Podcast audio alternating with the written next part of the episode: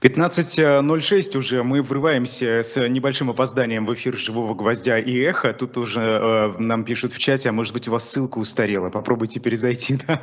Мы решили эти технические проблемы, но ничего страшного. Это прямой эфир, тут такое часто э, получается. Э, программа «Персонально ваша» и сегодня «Персонально ваша» директор фонда «Русь сидящая» Ольга Романова. Ольга Евгеньевна, очень рада вас видеть. Очень рада, добрый день. Да.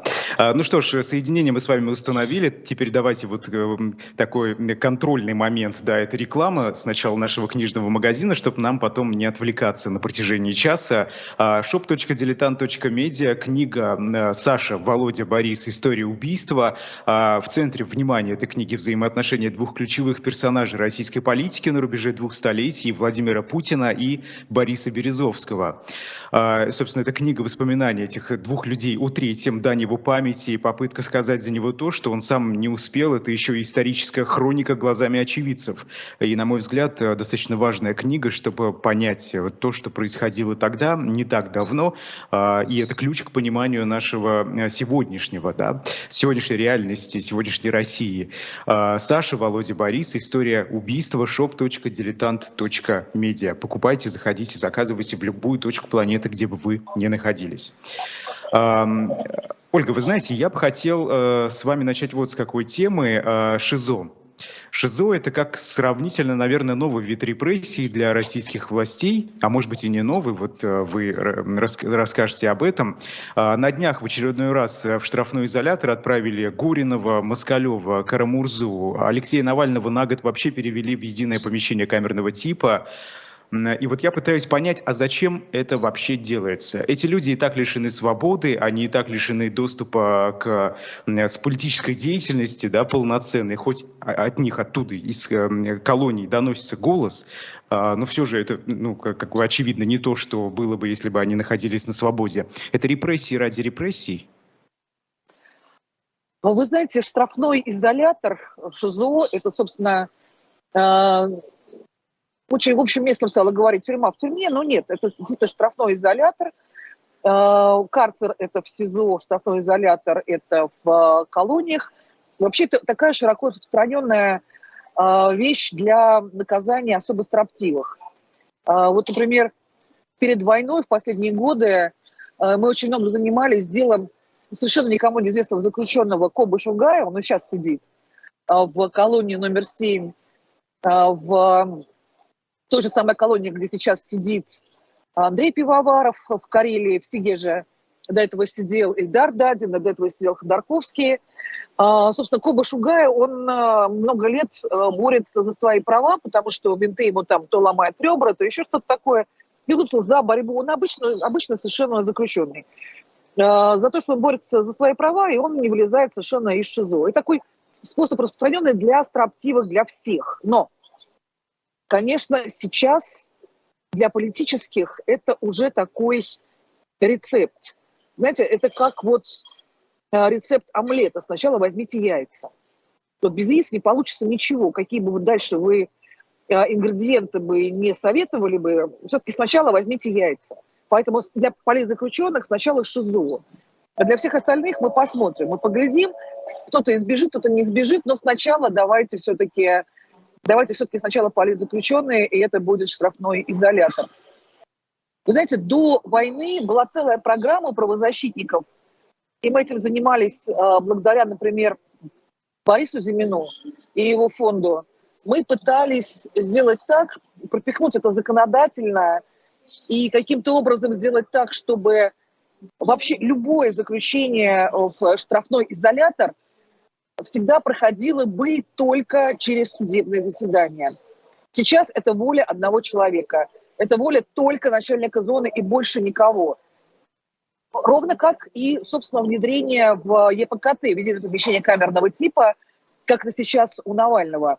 Понятно совершенно, что российские суды, такие сякие 5 25 все это понятно. Все это, но тем не менее, это судебное заседание. Это усложняет это процесс аргументы. хотя бы, да? Это, Конечно, да? нужны какие-то доказательства предъявить, что заключенный не поздоровался, не застегнул пуговицу.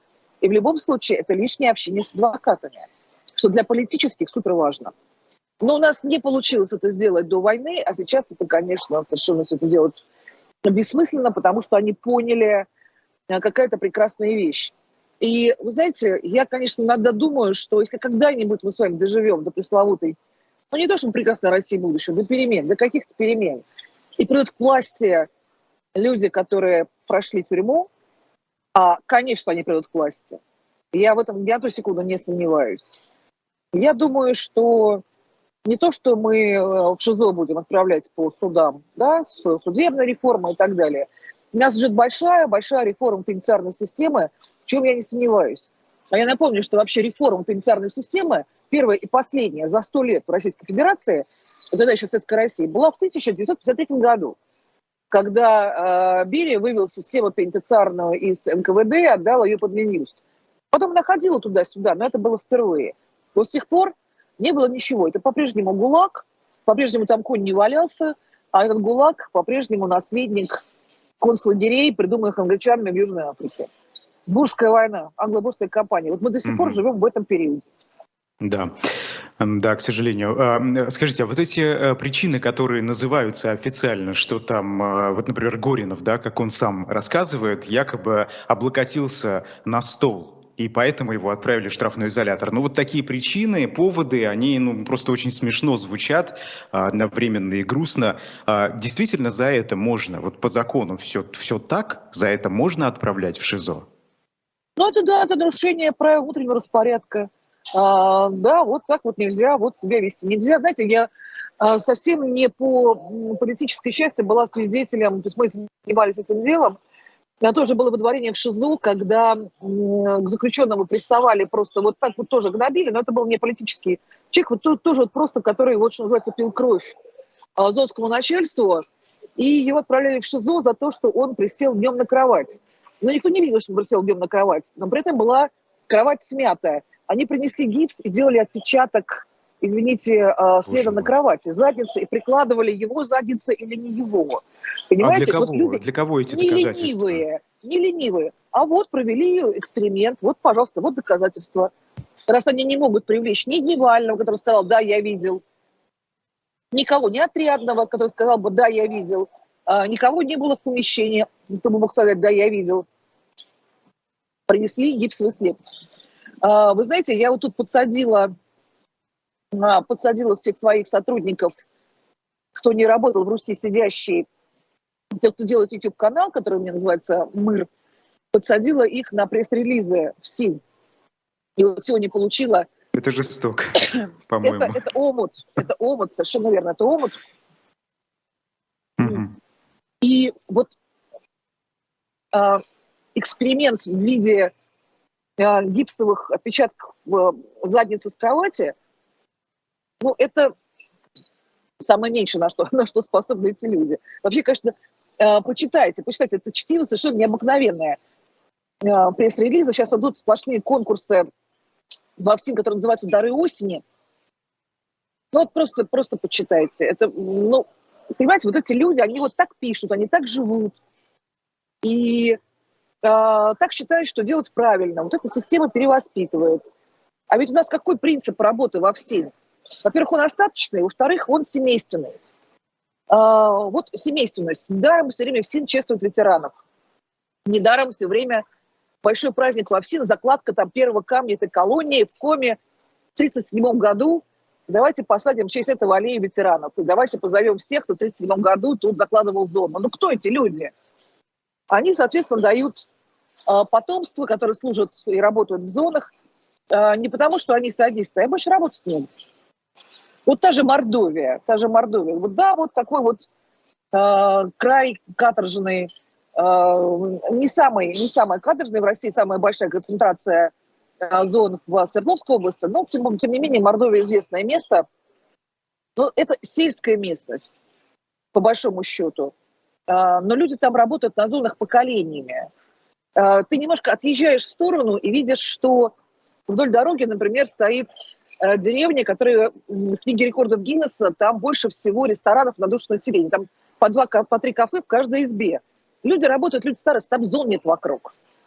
А когда ты приезжаешь в деревню, в поселок городского типа, где вокруг зоны, там ничего не растет, не колосится. Там люди поколениями работают именно на зонах. Они давно потеряли понимание о крестьянском труде.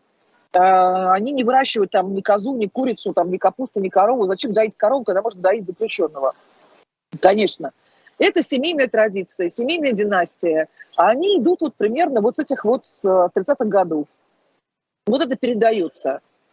А, вот эти а вещи. о каком количестве идет э, речь, Ольга? Скажите, вот если, если брать вообще всех россиян, которые так или иначе связаны с э, тюрьмой, с тюремным ведомством, это и сотрудники, и те, кто находится а, в, зонах, в зоне лишения свободы, это какое количество? Вы знаете, я как-то считала, я как-то считала, и здесь надо считать, надо договариваться, как мы считаем. Ну вот, например, судебная система имеет отношение к пенитенциарной? Конечно, имеет, разумеется. Собственно, судебная система – она и э, сажает преступников в тюрьму. Судебная система, э, судебные приставы, э, конвоиры, э, помимо сотрудников СИН, еще и обеспечение, э, продовольствие, различные СИН-магазины, это частники, э, различные бизнес-партнеры, которые делают там, не знаю, там швейку, э, производство металлической посуды, там каких-нибудь железных сейфов и так далее, и так далее – помноженное на членов семей, на агрокомплекс, то что в любой а, зоне есть, например, и теплицы, и какая-нибудь помидорная рассада, а, и бесконечное обращение замороженного хека. Я, собственно, замороженный хек – это моя любимая история, она вечная в зонах. Так одно управление в СИН покупает для кормления заключенных рыбу, мороженую, хека с головой – закупают за одни деньги, а, передают в зону, там ее обрабатывают, отрезают голову, а потом продают по другой цене, потому что уже работа сделана, голова отрезана, в другую зону, там отрубают хвост.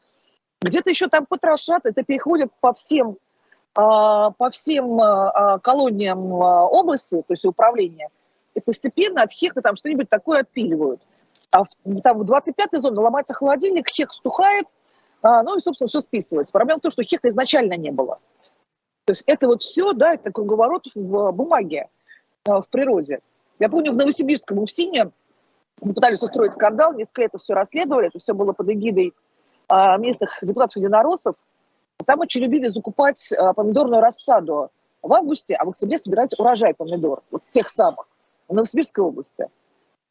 А, а когда творог Э, закупают из э, э, Костромы и везут его в Волгоградскую область. Да? Но ближе не нашлось.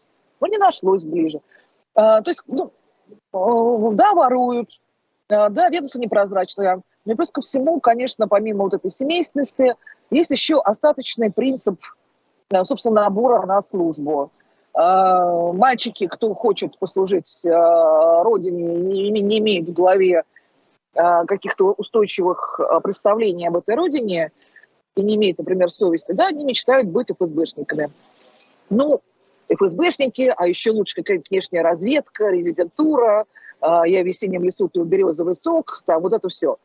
Кто поплоше, да, тот, ну, ну ГРУ, армия, потом, соответственно, Следственный комитет прокуратуры, менты, потом, ну, судебные приставы, а, конвоиры, а уж куда, кого никуда, но там все. Это остаточный принцип.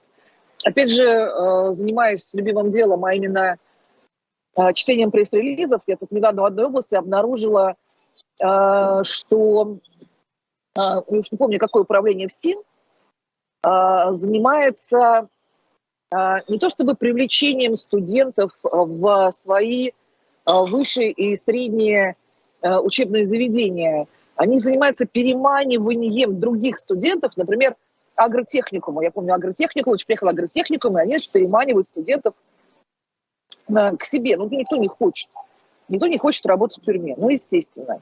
А, тем более, что, а, ну, действительно, условия а, работы и службы для тюремщиков тоже плохие, а, безусловно. А, но единственное, что их не жалко, потому что там платить не за что. Нужна тюремная реформа, чтобы нормально платили, чтобы было нормальное пенитенциарное ведомство, без погон, без всяких, да, э, где первую скрипку играет учитель, психолог, врач, а не марши по плацу с э, песней про Катюшу. Хорошо, что про Катюшу. Угу. Э, да, да. Тут даже как-то комментировать нечего. Э, вы знаете, вас в чате спрашивают, а что такое единое помещение камерного типа, куда отправили Навального? Ну, смотрите, ЕПКТ, а, давайте так, есть а, как это, многое на свете друг Горации, что изобретает Российская Федерация.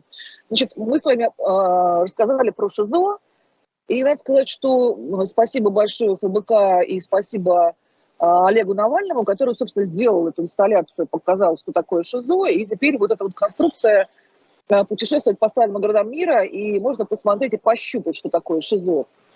Ну, то есть это такая вот э, очень маленькая, тесная, старая, вонючая камера. А, и есть соседи, а, и очень мало прогулок, то есть это в помещении зоны. Есть СУС, строгие условия содержания. Есть ПКТ, помещение камерного типа. А есть ЕПКТ, единое помещение камерного типа. Вот оно обычно не в зоне. Оно обычно одно на управление, на все управление. А вообще э, ЕПКТ придумал а, министр внутренних дел, тогда ФСИН был а, под Министерством внутренних дел, он назывался ГУИС, Главное управление исполнения, исполнения, э, исполнения наказания ГУИ.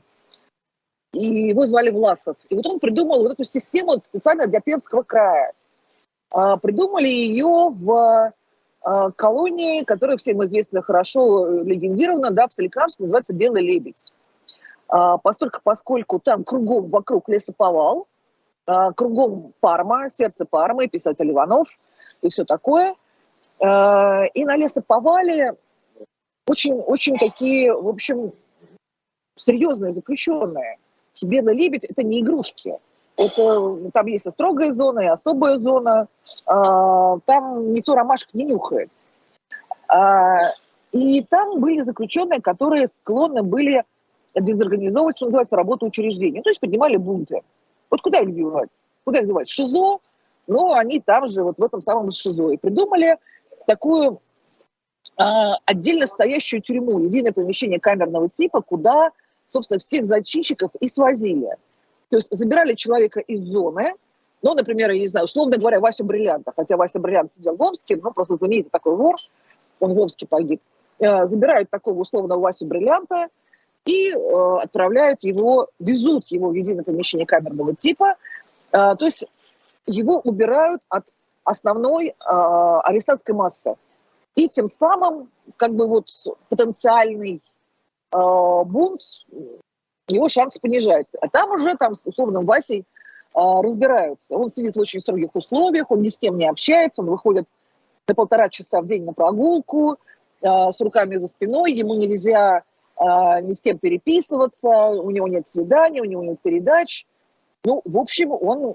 И он сидит не в Соликамске, он сидит в другом месте. Например, в Губахе, да, условно говоря. А, или вообще в Перми. Вот отправляют в Пермь там, или в, в Кунгур. То есть за сотни километров. А, вот в это единое помещение камерного типа. И потом это все, потом это все распространилось на всю страну. Но самое это главное – всегда правозащитники, да, с, момента появления э, правозащиты уже в новое время, всегда говорили, что ЕПКТ вот это очень тяжелое наказание, очень тяжелое, но оно принимается решением одного человека, начальника зоны. И, конечно, мы с вами можем судиться, оспаривать решения. знаете, а потом мы годами э, судимся с зоной, чтобы заставить зону э, это судебное решение применить. Да им же наплевать mm-hmm. по большому счету, да. Ну вот представьте себе, там какая-нибудь типа зона, ну, в Лабутнанге, э, да, или где-нибудь там за, за полярным кругом Харп. Вот зона в Харпе. И вот какой-нибудь суд там принял решение перевести Иванова Ивана Ивановича из э, ШИЗО, где он сидит 28 раз, э, в барак. Ну вот пришло это судебная, судебная бумажка. И что? И что? Что ты мне сделаешь? Я вообще в другом городе живу. В Лабутнанге или в Фарпе. Иди приезжай ко мне с белыми медведями. Извините, белые медведи. А, и давай. Скажите, а зачем Навального туда? Вот вы как для себя объясняете? Ну, вы знаете, это была мгновенная совершенно реакция, была мгновенная месть за этот его большой пост по поводу выборов. А, это вот именно вот И тут, конечно, никакой начальник зоны никакого решения не принимал. А, тут решение приняли, ну, как минимум, Кириенко, как минимум. Я просто позвонила и сказала, что заткнуть вообще немедленно, потому что никто, никто не имеет права рассуждать о выборах, кроме как вот назначенные специальные люди. А тут из тюрьмы э, занимается политика человека, еще занимается так, что мы все вовлечены э, в диспут, мы все этим занимаемся, до сих пор занимаемся, да. Мы сейчас с вами поговорим, да, параллельно где-то э, Кац бьется с Наки у Плющева по поводу все того же поста Навального. Это шли года смеркалось. Страсти не утихают. Вообще не утихают. Вот так человек умеет поднять э, политическую линию, политический вопрос. То есть Навальный себя показывает абсолютно, абсолютно законченным политиком, вот политиком природным, политиком э, настоящим, которому не надо методичку, э, и он не будет писать методичку, он чувствует и знает, э, что нужно. Я не призываю э, делать так, как делает Навальный, я вообще с э, другой кафедры, да, но я восхищаюсь именно талантом политика. И, безусловно, безусловно, то, что нужно делать так называемым политикам, а политиков-то больше-то в России-то больше и нет. -то. А Навальный политзаключенный. Не там Кириенко политик или, а, не знаю, дай бог, господи, ну там, Сергей Миронов политик. Да, ну, был уже. Но политик один. А, есть политик Илья Яшин, есть политик Владимир Карамурза, а, и все они сидят в тюрьме, а других политиков нет. И именно они, именно их рассуждения и суждения о выборах, собственно, и, и делают, делают политику. А нельзя. А нельзя. Поэтому ЕПКТ, поэтому затруднено будет общение, очень затруднено. Вот, вот это вот думаю... интересно, да. Значит ли это, что мы Алексея Навального целый год не услышим? А нет, конечно, не значит. А, потому что, во-первых, э, смотрите, решение о выдворении Навального ЕПКТ, э, оно э, пришло в тот же день, что решение суда о вступлении в законную силу приговора Навального 19 лет. А, и Данила Холодному, которого, ну, надо, мне кажется, всегда упоминать, потому что Данила Холодный тоже, в общем, тоже ни за что а, пострадал и получил свой огромный срок. Вообще, что называется, попал а, просто под раздачу. Это и, технический директор YouTube-канала да, Навальный да, Live. Да, да. Угу. да. И решение суда, оно все-таки в Российской Федерации пока что еще важнее, чем решение начальника зоны. И, конечно, согласно решению суда, в течение 10 дней Алексей Навальный должен быть а, этапирован в зону а, особого режима. А, и он точно так же, как Владимир Карамурза с этапа привез с собой ШИЗО, которое ему дали на этапе, вот так Навальный привезет с собой на зону ЕПКТ. То есть он сразу будет подворен в строгие условия содержания. А, по меньшей мере, по меньшей мере. И, конечно, для нас с вами очень важно, очень важно знать, в какой регион отправят Навального, потому что зоны особого, особого режима, они всегда находятся в самых сложных регионах. И вы знаете, я вот, например, когда думаю о Соликамске, там тоже есть особая зона. А я просто там много, много раз была и думаю, нет, Соликамск еще ничего, еще вполне. До Соликамска доехать, господи, э, до Перми долетел, и там по прямой. Три часа на машине. Ну, три с половиной. А, ничего страшного. А есть и такие места, куда Макар тебя не гонял. И дело в том, что, конечно, конечно, к нему будут ездить адвокаты, пока еще закон в России э, запрещает не допускать адвокатов, да, то есть адвокаты должны быть, и они, конечно, будут, но доступ будет очень сильно затруднен. А самое главное, знаете, в ЕПКТ, в едином помещении камерного типа, распорядок дня осужденного и правила его поведения устанавливает начальник ЕПКТ. То есть по идее, у Алексея там должна быть ручка и бумага, но на сколько часов в день, на сколько минут э, решает не правила внутреннего распорядка а дядя Вася. И в ЕПКТ заключенном положению одна книжка, одна, или один журнал, или Месяц. одна газета. А вот когда, насколько не написано. Вот а. вот. То есть он имеет право посещать библиотеку и иметь что-то одно. А, а как это будет прочитано, мы не знаем. Но, слушайте, я вот очень хорошо помню, как а, замечательных адвокатов, вот Веру Гончарову, Марию Вейсман, а, не пускали в колонию номер два Покровную, это где сейчас сидит Горинов Алексей, не пускали Константину Котову. А это были времена довоенные. Это были времена, ну, просто сейчас уже кажется абсолютно вегетарианские. Слушайте, каждый год, прошлый год кажется вегетарианским у нас. И просто не пускали просто Правда. потому, что могли. Да, все равно адвокаты наши политические, они, конечно, люди очень мужественные, они добирались и добираются до своих э, подзащитных. Но и тогда это можно было сделать. И тогда. Поэтому, конечно, конечно, все труднее и труднее нам коммуницировать с Алексеем. Э, но я считаю, что у него единственная правильная э, стратегия адвокатской с ним работы, он на всю на все продает в суд. И правильно совершенно делает, конечно, потому что любое судебное заседание – это общение с адвокатами.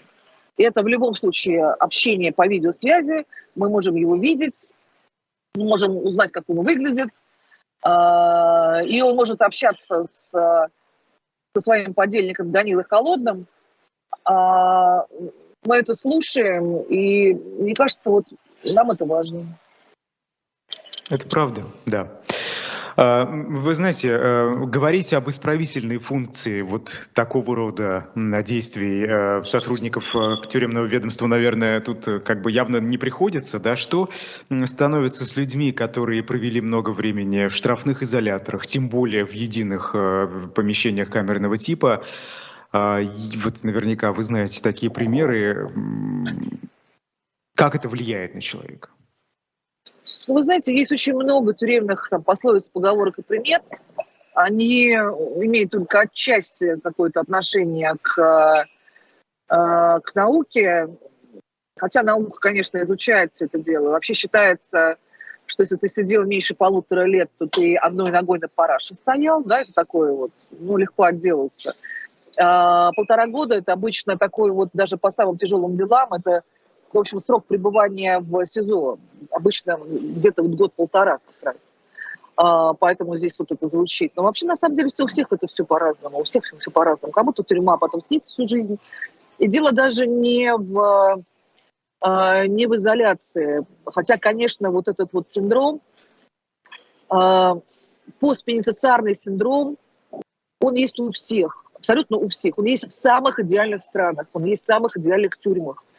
А, человек не может, а, не может исправиться или стать лучше от того, что его поместили в тюрьму. Он не от этого да, расцветает или, наоборот, а, загибается. Тюрьма еще никого не исправила. Человек только может это сам с собой делать, больше никак. Ну вот смотрите, этот синдром мы наблюдаем сейчас в России – мы наблюдаем рост преступности, преступности жестокой, потому что люди с постпенитенциарным синдромом еще пошли на войну, получили еще э, военную себе э, психологическую травму, психическую же травму. И вот совсем с этим набором вернулись. В принципе, в принципе, во всех нормальных странах всегда есть постпенитенциарная реабилитация, ресоциализация, работа психологов, пробация, если пробация. Ничего этого у нас нет. Слушай, на прошлой неделе, да, на позапрошлой уже, а, президент Зеленский, вдруг сижу, читаю указ президента Зеленского о внедрении института пробации в Украине. Я хорошо знаю пенитенциарную систему Украины. У них был институт пробации еще до войны, но он был только для подростков. А, такой по канадской системе они сделали очень хорошую. Что такое пробация? Они сейчас делают для всех. А, пробация – это наказание, ограничение свободы не связано с ее лишением. Да, то есть вот ты на свободе, тебе дают какой-то срок, и ты пытаешься справиться, что называется, без отрыва от э, собственной жизни. С тобой все время занимаются учителя, психологи, инженеры, там, терапевты, под, под присмотром. Не под присмотром человека в мундире, а под присмотром именно вот исправителей. Исправителей, э, ну, типа таких, как, как Русь сидящих в том числе, да, во Франции только в одной тюрьме таких вот организаций 1200 а, зарегистрировано, не говоря уже про Скандинавию. Вот во время войны Зеленскому, да, вот делать нечего, а то подписывает указ об институте пробации. Да потому что это нужно. Потому что люди и так мозгами едут, да, война, ребят, война, мы все едем мозгами.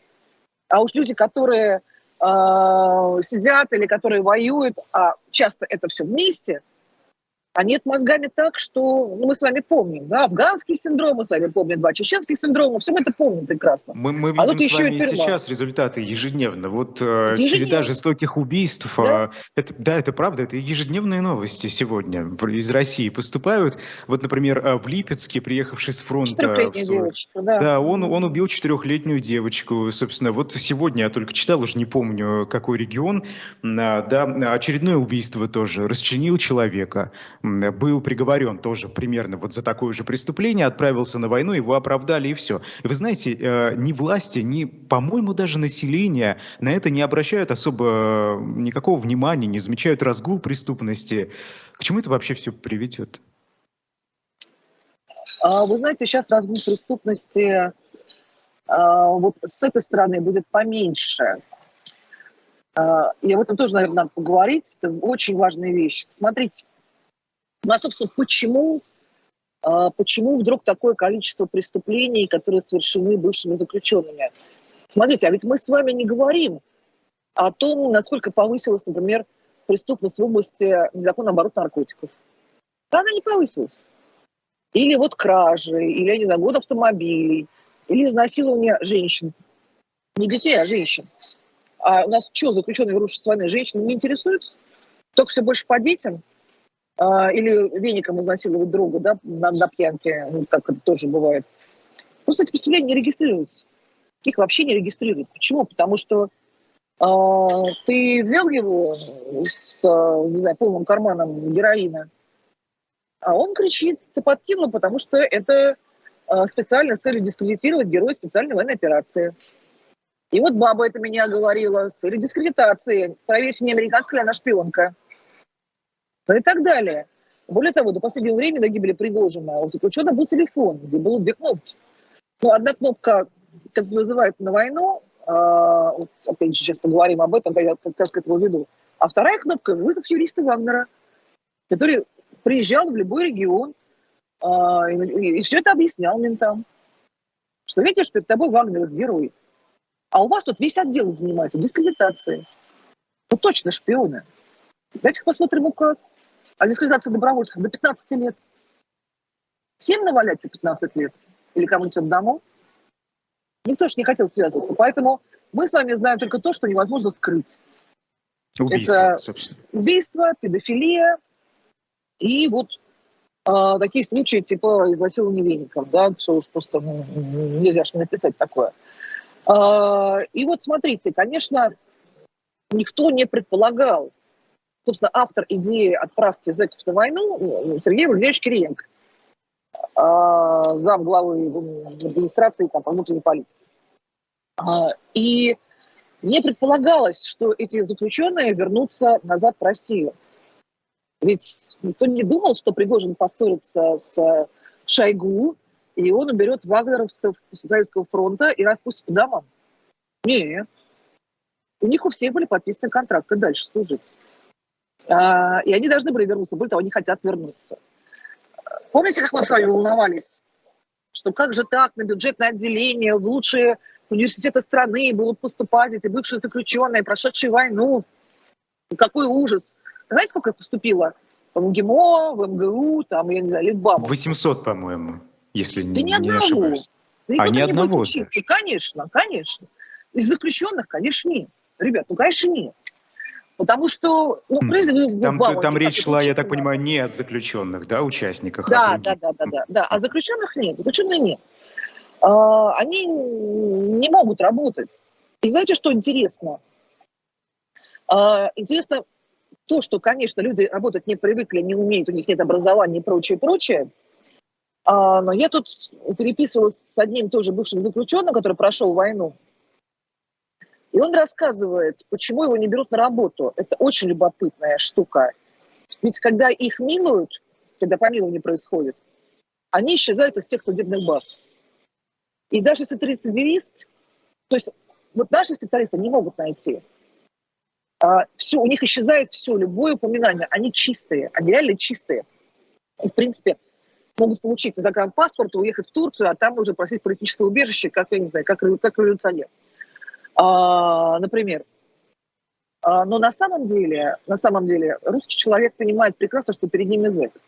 А, не потому, что не по повадкам, не почему, оказывается, по госуслугам. А, вот госуслуги фиг сотрешь. Это вам не судебная база. В госуслугах есть Саша, перемещение по трудовым книжкам. А если в трудовой книжке запись, что трудоустроен на зоне швеей,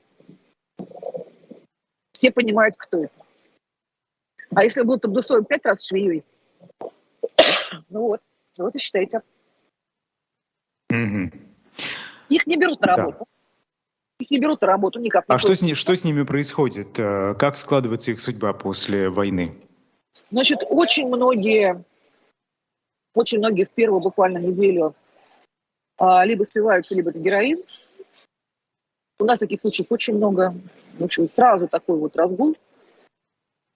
Это, во-первых. Во-вторых, конечно, очень многие снова оказываются в тюрьме.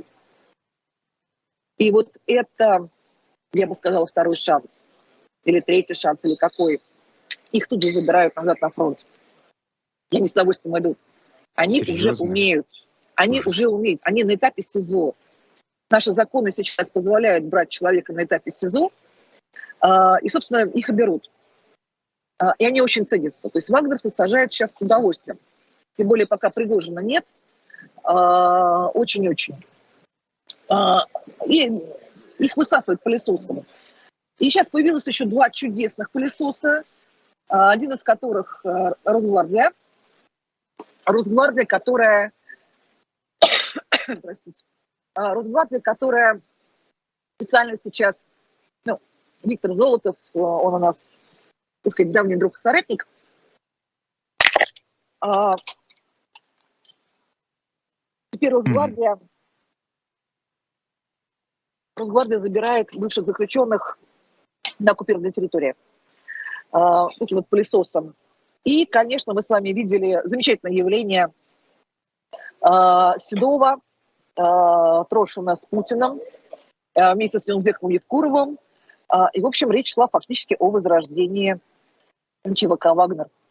Слушайте, я не устаю цитировать дрессировщика Казимира Алмазова из кинофильма «Краситель тигров».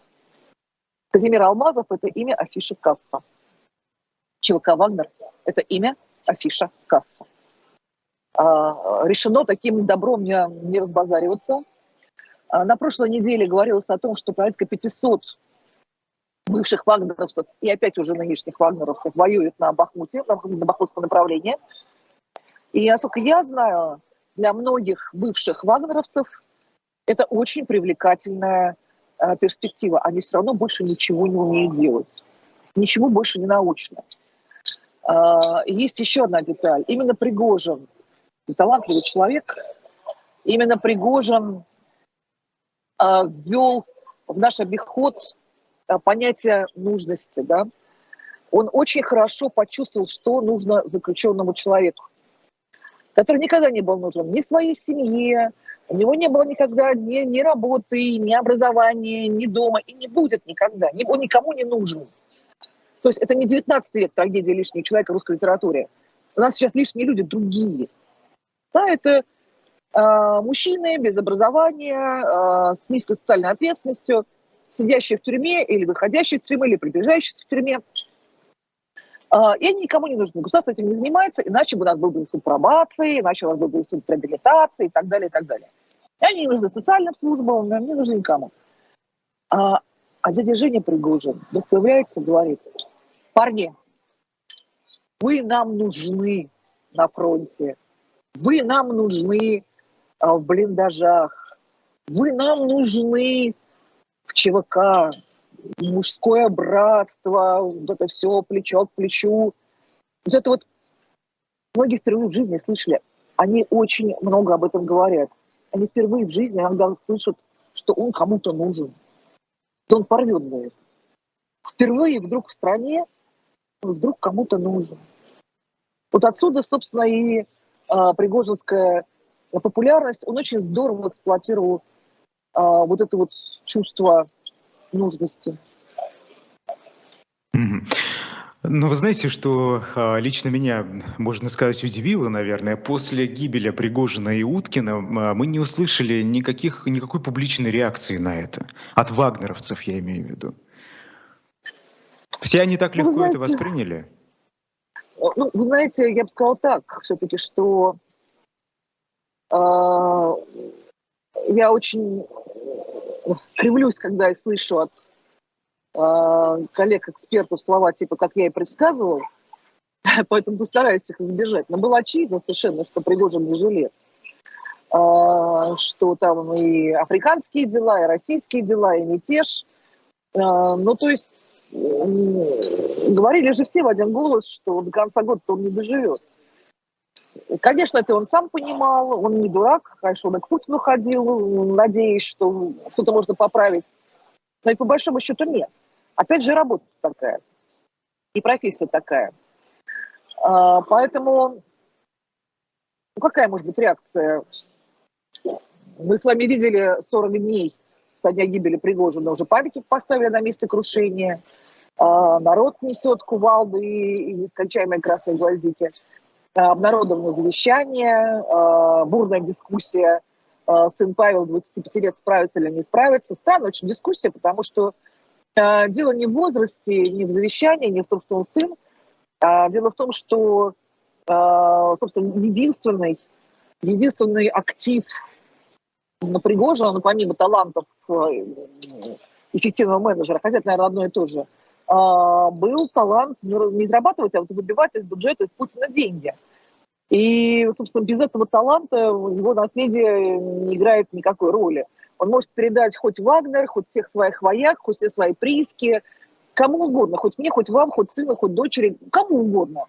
А, никто ничего не получит. Потому что есть гораздо более серьезные парни, которые все это отберут. Не спрашивая никого, ни нотариуса, ни наследников и так далее. Ну что, что мы с вами не видели, что ли, никогда такого? чтобы с вами Ну, это, это, это сплошь и рядом в России, да, собственно, вот в ну, таких странах, как Россия, все держится, вся система держится на какой-то конкретной персоне. Ну, разумеется, более того, в России все-таки за последние сто лет а, ни одно поколение еще не получило наследство. Каждое поколение начинает сначала.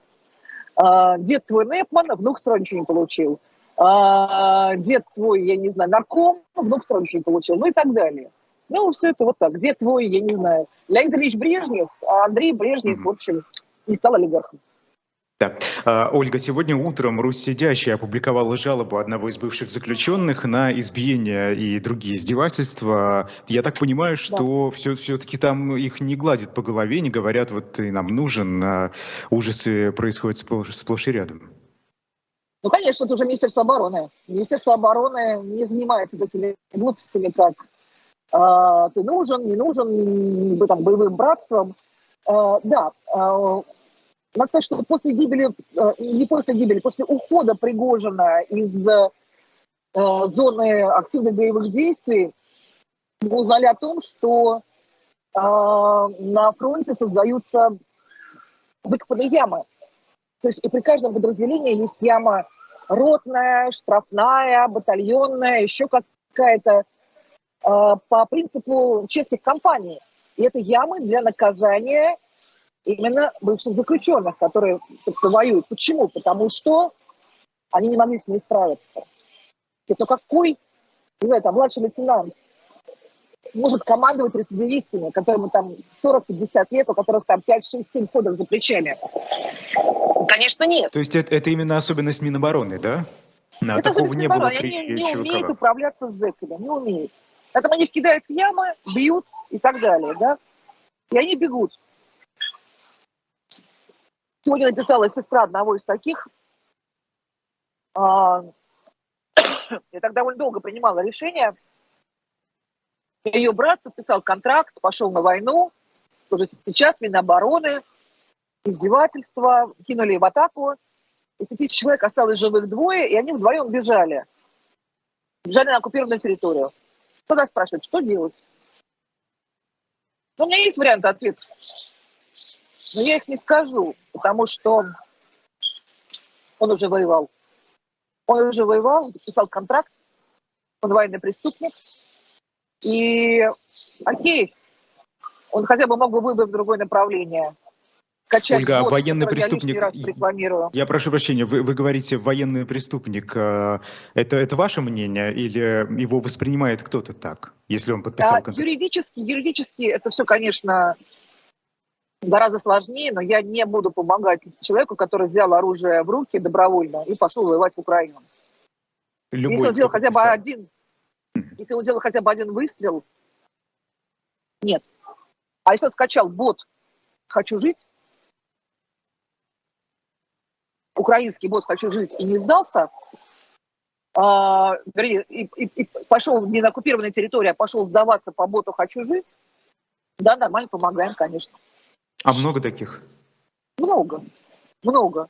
Мы все время, все время, все время, каждый день и слышим и публикуем э, рассказы очередных очередных э, заключенных, которые добровольно сдались в плен э, в Украину. И знаете, вот на прошлой неделе, на прошлой неделе мы с вами увидели впервые гражданскую жену а, который приехал к такому пленному, к своему, я, ну, явно она останется украинцем, зато и не пустят. Ну что ж, да, да, это нормальный женский поступок, ехать к своему, ехать к своему в плен, да, ехать туда, смотреть, что, помогать ему. Что потом это происходит с теми, кто сдался?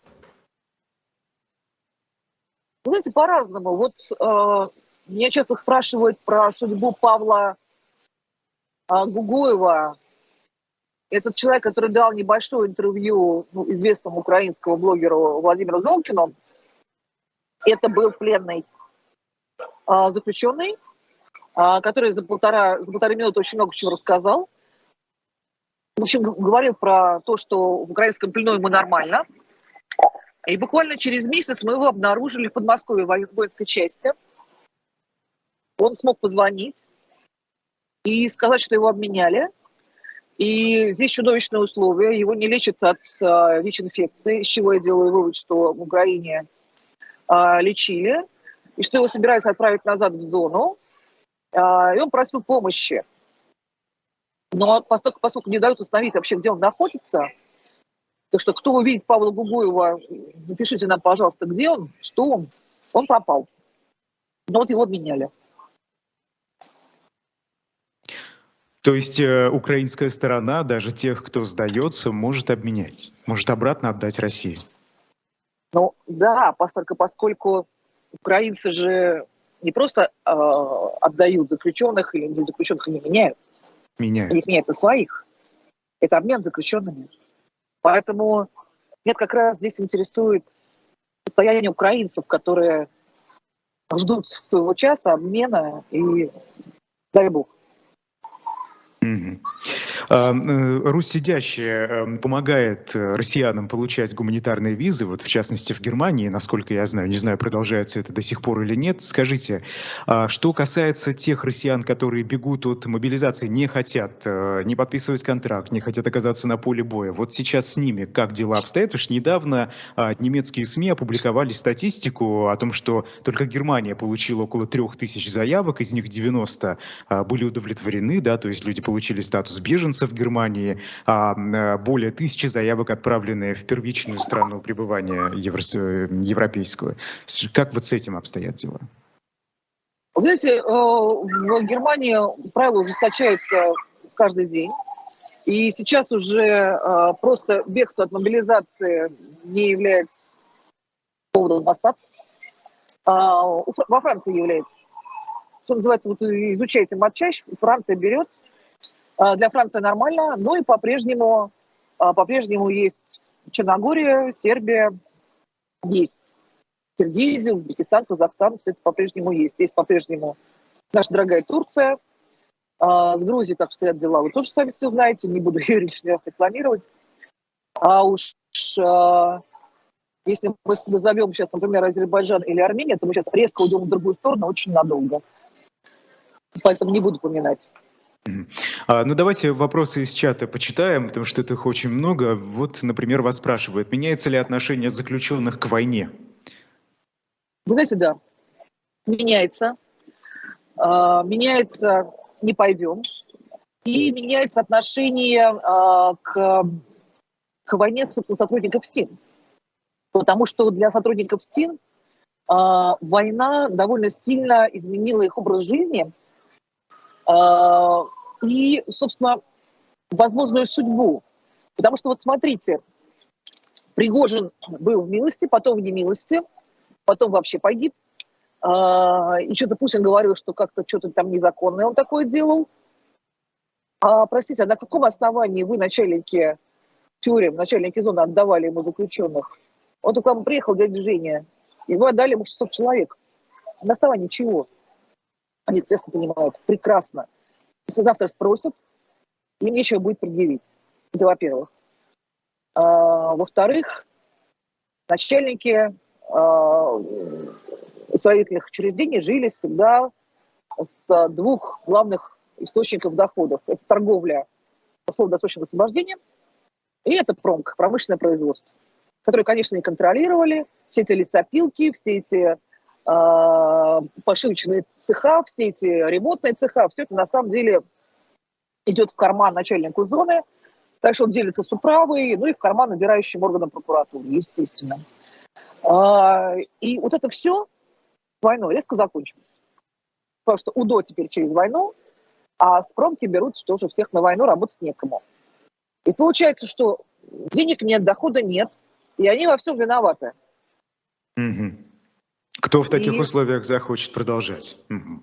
Нет, ну люди продолжают, потому что работать больше негде, и это все-таки бронь. А, но вообще они э, по возможности сопротивляются. Так что да. А, заключенные начали все очень быстро понимать сейчас. А, другое дело, что с тех пор, как в сентябре Госдума проголосовала за изменение в порядке воинского учета лиц, имеющих судимость, во всех зонах прошел слух но тут же, конечно, что грет мобилизация по зонам. А, тем более, что действительно пошли военкомы, пошли сотрудники ФСИН а, какие-то составлять столы воинского учета а, в зонах. И заключенные сообразили быстро, что надо как можно быстрее заключать контракт с Минобороны и уходить, потому что это деньги.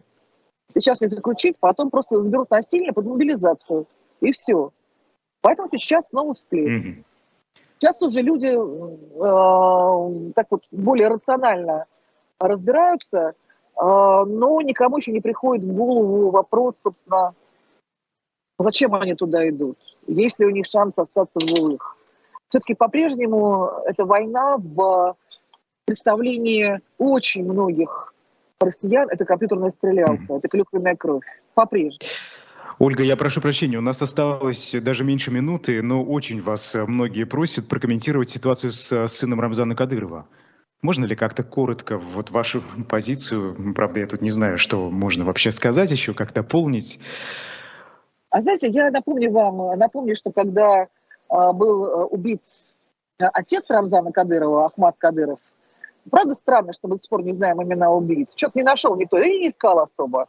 А исходя из этого, все-таки, все-таки, да, ходит э, версия устойчивая, да, что, собственно, Рамзан его и грохнул. Ну, такая типичная царедворческая история. Поэтому, глядя на трех сыновей Рамзана Кадырова, я смотрю на них с большим вниманием и прищуром. Да, Интересная версия. Спасибо большое. Персонально вашей сегодня была директор фонда Спасибо. «Русь сидящая» Ольга Романова. Я Айдар Ахмадиев. Эфиры на «Живом гвозде» продолжаются. Оставайтесь с нами. До свидания. This